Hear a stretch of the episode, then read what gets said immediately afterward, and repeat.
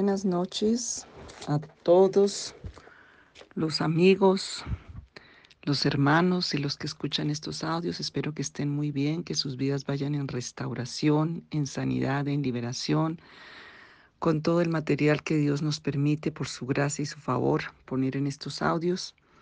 Les amamos y les bendecimos, especialmente les amo y les bendigo. Y hoy me pone el Espíritu Santo a que tengan unas herramientas y le puse este, este, este título porque realmente así le pasó a David y voy a mirar lo que está en Primera de Samuel 30.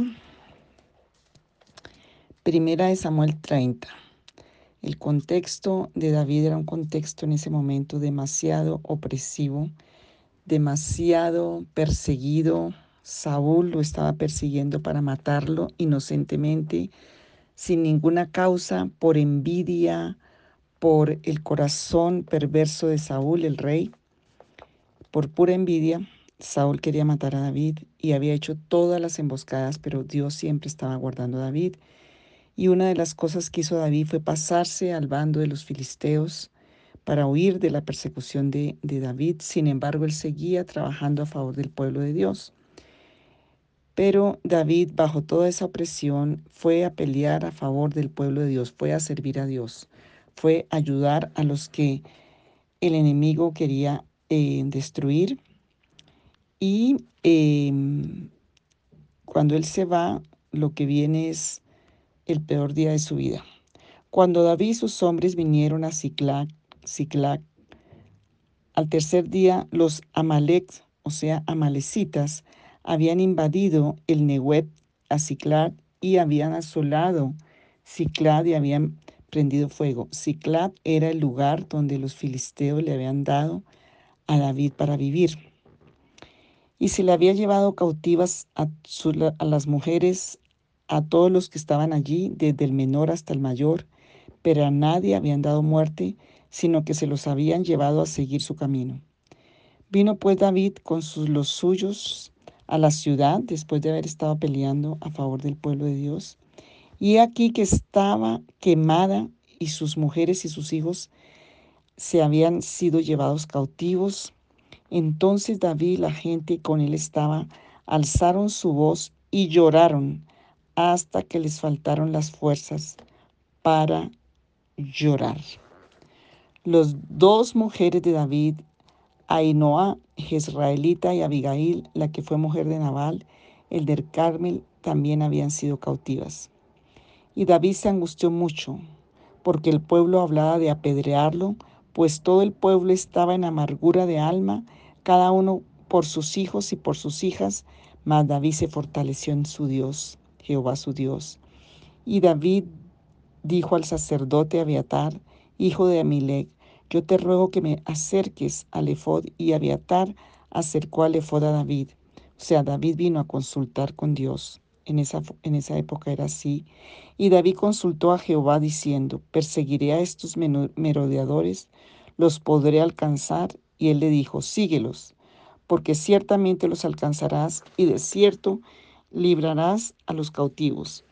Partió pues David él y los seiscientos hombres que con él estaban, y llegaron hasta el torrente de Besor, donde se quedaron algunos. Y David siguió adelante con cuatrocientos hombres, porque se quedaron atrás doscientos que cansados no pudieron pasar el torrente de Besor. Y hallaron en el campo a un hombre egipcio, el cual trajeron a David y le dijeron, le dieron pan y comió y le dieron a beber agua. Y le dieron también un pedazo de masa de higos secos y dos racimos de pasas. Y luego que comió, volvió en él en su espíritu, porque no había comido pan ni bebido agua en tres días y tres noches. Y les dijo David, le dijo David, ¿de quién eres tú y de dónde eres? Y respondió el joven egipcio, yo soy siervo de una malecita, y me dejó mi amo hoy hace tres días porque estaba yo enfermo. Pues hicimos una incursión a la parte del Nehuet que es de los Cereteos y de Judá, y al Nehuet de Caleb, y pusimos fuego a Ciclac. Y le dijo David, ¿me llevarás tú a, a esa tropa? Y él dijo, júrame por Dios que no me matarás, ni me entregarás en manos de mi amo, y yo te llevaré a esa gente. Lo llevó pues, y aquí que estaban desparramados sobre toda aquella tierra, comiendo y bebiendo y haciendo fiesta, por todo aquel gran botín que habían tomado de la tierra de los filisteos y de la tierra de Judá. Y los hirió David desde aquella mañana hasta la tarde del día siguiente, y no escapó de ellos ninguno, sino cuatrocientos jóvenes que montaron sobre los camellos y huyeron. Y libró David todo lo que los amalecitas habían tomado, y asimismo libertó David a sus dos mujeres, y no les faltó cosa alguna, chica ni grande, así de hijos como de hijas del robo y de todas las cosas que les habían tomado, todo lo que recuperó David, y tomó también David todas las ovejas y el ganado mayor, y trayéndolo todo delante decía, este es el botín de David. Todos decían, este es el botín de David. Y vino David a los doscientos hombres que habían quedado cansados y no habían podido seguir a David, a los cuales había hecho quedar en el torrente de Besor, y ellos salieron a recibir a David y al pueblo que con él estaba. Y cuando David llegó a la gente, les saludó con paz. Entonces todos los malos y perversos de entre los que habían ido con David respondieron y dijeron, ¿por qué no fueron con nosotros? No les daremos del botín que hemos quitado sino a cada uno su mujer y sus hijos, y que los tomen y se vayan. Y David dijo, no, no hagáis eso, hermanos míos, de lo que nos ha dado Jehová, quien nos ha guardado y nos ha entregado en nuestras manos a los merodeadores que vinieron contra nosotros, y quien os escuchará en este caso, porque conforme a la parte del que desciende a la batalla, así ha de ser la parte del que queda con el bagaje, les tocará parte igual. Desde aquel día en adelante fue esto por ley y ordenanza en Israel hasta hoy. Y cuando David llegó a Ciclat, envió del botín a los ancianos de Judá, sus amigos, diciendo, He aquí un presente para vosotros del botín de los enemigos de Jehová. Los envió a los que estaban en Betel, en Ramot del Nehued, en Hatir, en Aroer, en Sifmot, en Estemoa, en Racal y en las ciudades de Jaramel, en las ciudades del Ceneo, en Orma, en Corazán, en Atac, en Hebrón y en todos los lugares donde David había estado con sus hombres. Qué linda em, narración acá. Pues aquí hay 10 puntos, pueden haber más, pero estos 10 que te van a ayudar en ese día difícil de tu vida, en el momento más difícil, por todos los ataques, por todo lo que viene a tu vida de cualquier frente, de cualquier lado. Y aquí tenemos 10 puntos. Primera cosa que puedes hacer en ese día. Y es muy importante esta primera parte. El primer punto de esos 10 es exprese sus emociones en la forma correcta. Llore, no te puedes reprimir. Cuando estás en una crisis que necesitas llorar, los hombres también lloran. Llore y exprese sus sentimientos, no se los reprima. Primer punto, llore ante el Señor, llore, saque el dolor, exprese los sentimientos, porque esto hizo David y la gente que en él estaba, alzaron su voz, versículo 4, y lloraron hasta que les faltaron las fuerzas para llorar. Entonces, llore, pero no se quede solo llorando. Esa es una parte, la primera parte, como les he enseñado muchas veces, no se puede manipular con el lloro. Llore, saque, pero eh, tienes que enfrentar las otras situaciones. Llore y saque y enfrente. Llore. Segundo, lo primero que hizo David frente a semejante noticia, panorámica, situación, amenaza, porque lo iban a matar, los mismos que se habían ido con él ahora lo iban a matar, porque se levantó el infierno contra él en todas las formas. Lo segundo que hizo David fue, David buscó porque estaba en angustia, hablaban de matarlo, el pueblo estaba en amargura de alma. La gente que está en angustia, en amargura, no piensa, no razona, culpa al primero que se encuentre, culpa al que está ahí al frente.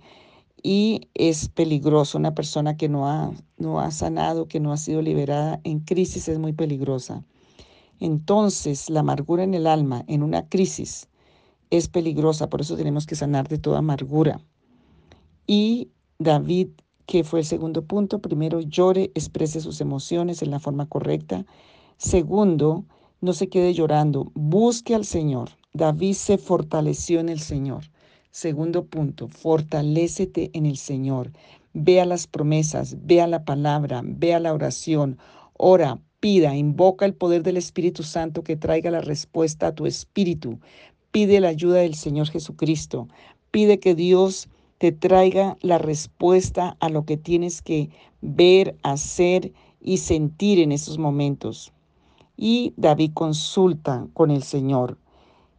El tercer punto es que David no se dejó amargar por la amargura de los demás. No se dejó amargar por los que lo iban a, matar. No se dejó amargar por las palabras, por todo lo que la gente estaba diciéndole en la crisis. No se amargue en una crisis, suelte la angustia y la amargura, entréguesela al Señor.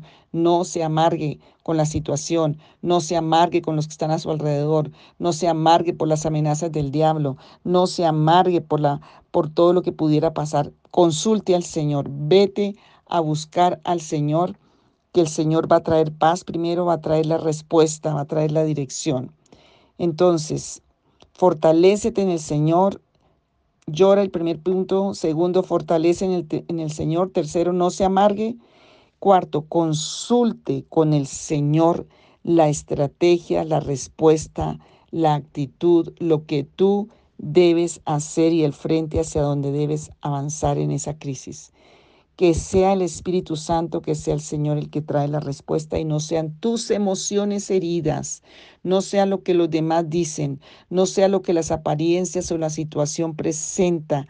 Dios tiene la respuesta y la única respuesta que tiene Dios te la va a revelar por el poder del Espíritu Santo si tú le buscas y si tú buscas esa respuesta en Él, porque nosotros en crisis somos muy vulnerables de equivocarnos en crisis y en emociones heridas y en angustia, somos muy vulnerables de equivocarnos igual que en amargura. Entonces consulte al Señor, versículo 8. Él preguntó, ¿los perseguiré? ¿Los podré casar? ¿Tendré fruto en esta misión? Eh, y el Señor le, dio, le dijo, sí. Entonces, después de consultar al Señor, lo primero que va a hacer el Señor por la palabra que te va a dar es recobrar tu ánimo. Recobre el ánimo. Cuando ya tienes una respuesta del Señor, David partió y partió con los hombres que estaban él.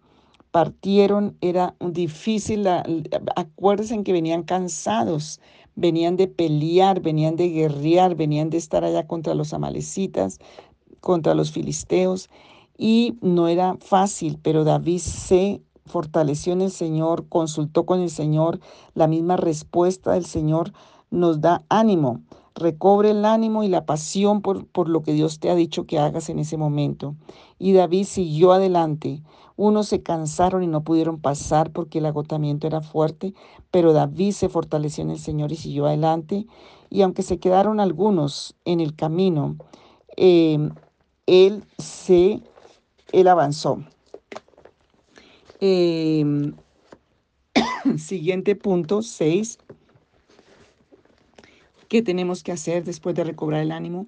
Actuar con fuerza, con determinación, con dirección. Y cuando hacemos eso, Dios va a poner los ángeles ahí, va a poner las, las estrategias ahí. Mira, se apareció el egipcio.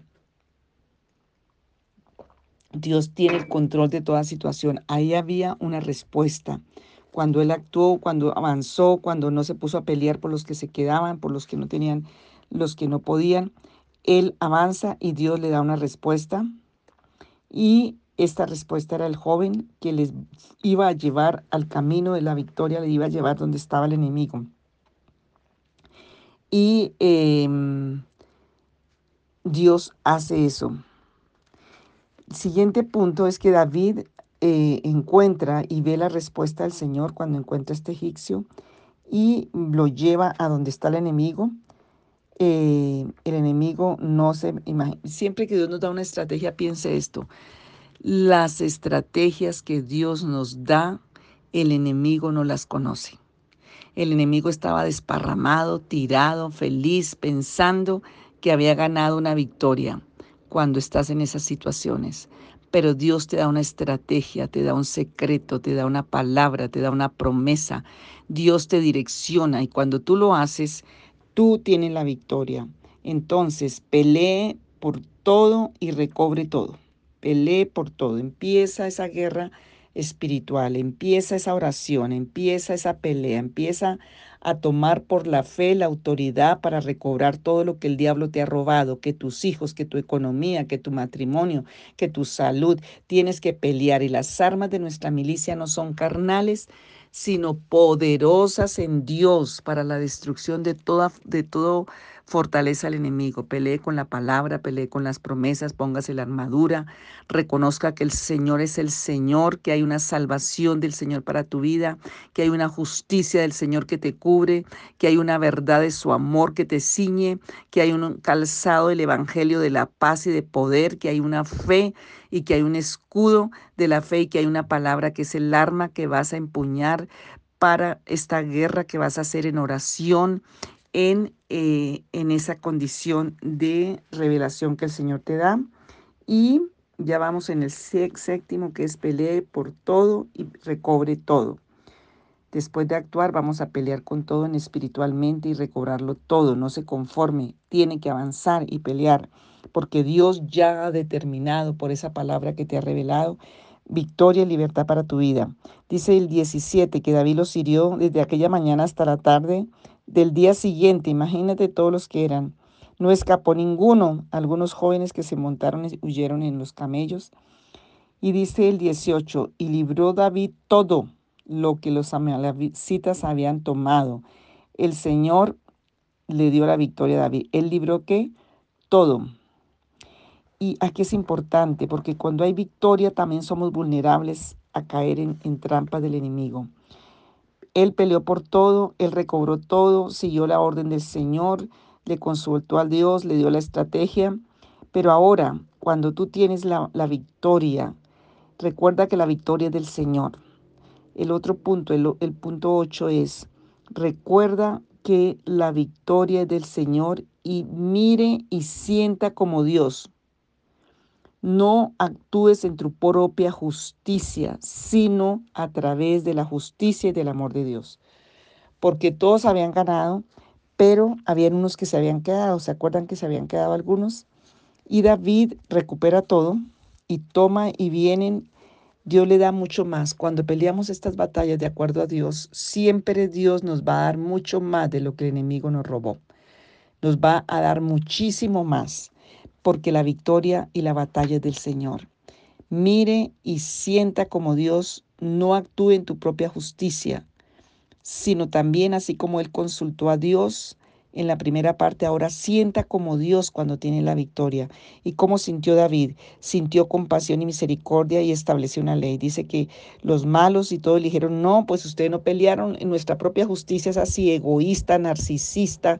Señor, es, es terrible lo que somos en nuestro corazón sin Dios. Pero David dijo, no, porque hay una ley. Esta batalla la ganó Dios y no nosotros. Fue la misericordia de Dios que nos dio la victoria. Entonces esa misma misericordia se la vamos a dar a aquellos que no fueron a pelear porque no alcanzaron, porque estaban cansados. Y así como los que van y pelean, los que se quedan también van a tener la bendición. Ese es el punto 8. Mire y sienta como Dios en la victoria. Sea generoso, sea justo de acuerdo al Señor y también consúltale el sentir al Señor en esas situaciones. El punto nueve, David hace algo maravilloso porque alcanzaron un botín muy grande eh, y, algo que hacía David era llevar paz, sea un pacificador en medio de todo eso. Entonces, porque él viene y saluda a los que se habían quedado con paz, pero los malos querían venganza y querían decir que ellos habían, que la victoria era de ellos porque ellos habían peleado y em, David dijo, no hagáis eso, 23, hermanos míos, lo que nos ha dado Jehová, que nos ha guardado y entregado en nuestra mano a estos merodeadores que venían contra nosotros. Entonces, por eso él dice que da lo mismo para los que van y los que se quedan. Pero él hizo algo más y cuando ya me sigo a siglar, envió el botín a todos los ancianos, amigos, a los que no esperaban una misericordia ni un presente del botín. Los envió a los que estaban lejos, a los que estaban cerca. Entonces, punto nueve, dé generosamente a otros del botín que el Señor te da. no solamente sea misericordioso y actúe bajo el del sentir del Señor Jesús, del sentir de Dios, sino que sea generoso, de, porque todo lo que nos da el Señor nos lo da por su gracia, por su favor. No acumule, dé, dé generosamente, dé al que menos, al que no te puede pagar, dé a ese que estaba allá. Mira, él empezó con los ancianos. ¿Usted cree que un anciano puede ir a una guerra? Pues no. Y él lo primero que dio el botín fue a los ancianos, aún a los amigos, a los que no habían ido.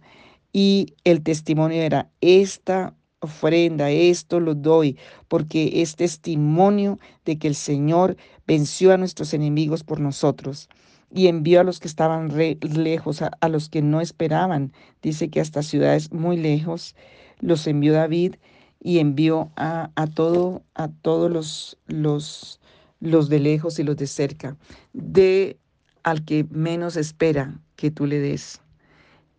Y el punto 10, adore al Señor. David lo hizo para adorar a Dios. Dijo, esto fue el botín.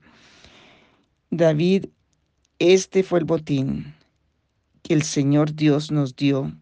Y el botín que el enemigo, el botín del enemigo nos pertenece entonces lo que el enemigo nos ha robado y todo lo que él ha robado, tiene que devolverlo siete veces y adore al Señor y que quede establecido eso en tu vida, porque vas a ver la gloria de Dios superabundante. Y ora conmigo, Padre, hoy dame el entendimiento y la revelación para que yo pueda en esta situación que estoy viviendo vivir esta experiencia profunda y verdadera Señor, y vea el fruto de tu gloria. Gracias porque tú me das a dar mucho más de lo que el enemigo me ha robado. Ayúdame como David a tener esos diez puntos fuertes, firmes, mirarte a ti y no mirar atrás, fortalecerme en ti, consultar contigo. Señor, tener el sentir y el corazón tuyo, la fuerza y Señor, la revelación. Hoy pedimos por una revelación clara para cada una de mis situaciones. Hoy pido, Señor, porque tú traigas todo lo que tienes que traer, las estrategias. Envía a a tus ángeles. Libérame de toda la opresión, de todo lo que es el agotamiento, el cansancio de la situación. Y Señor Jesús, hoy pido esa victoria sobrenatural, pero de todas esas cosas y esas victorias Guarda mi corazón para que sienta, para que actúe, para que sea adorador y adoradora de tu gloria, haciendo lo que está en tu corazón, Señor, con todas las bendiciones y el botín que tú vas a traer a mi mano. Ayúdame a darte a ti honor y gloria siempre, a depender de ti siempre, a fortalecerme en ti siempre, a usar tu palabra, tu promesa, las armas que tú nos has dado a través de la palabra que son poderosas en Dios para la destrucción de toda fortaleza, de todo enemigo espiritual, de todo lo que el enemigo ha querido venir a robar, a matar y a destruir, pero tú viniste a darnos vida y vida en abundancia. Señor, fortaléceme y lléname de tu fuerza, de tu poder, de tu revelación y de tu paz que ese chalón entre a mi vida y pueda discernir y entender en este día lo que tú quieres en esta situación en la que estoy enfrentando. En el nombre de Jesús, para tu gloria y tu honra. Amén. Te bendigo en el nombre de Jesús.